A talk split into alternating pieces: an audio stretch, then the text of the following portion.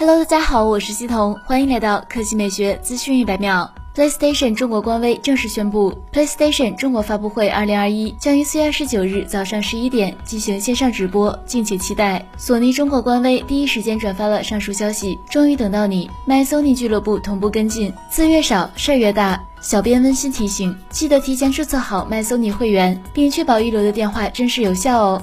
去年十一月全球首发之后，众多玩家都在翘首以盼。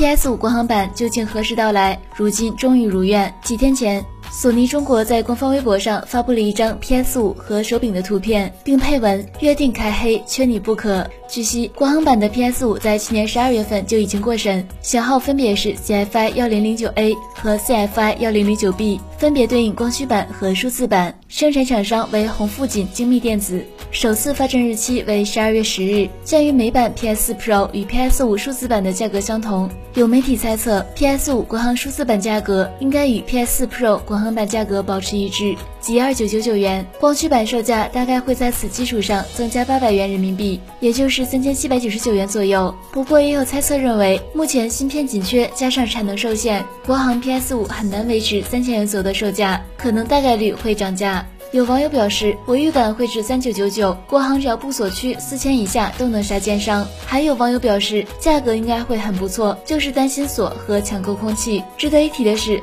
此前大量店铺的海外版次世代主机 PS 五、Xbox Series X S。都进行了下架，目前在各大电商平台已经很难买到海外版的 PS 五的主机设备，由此国行 PS 五首批货必然手慢无的节奏。打算入手的同学可以提前做好准备。好了，以上就是本期科技美学资讯百秒的全部内容，我们明天再见。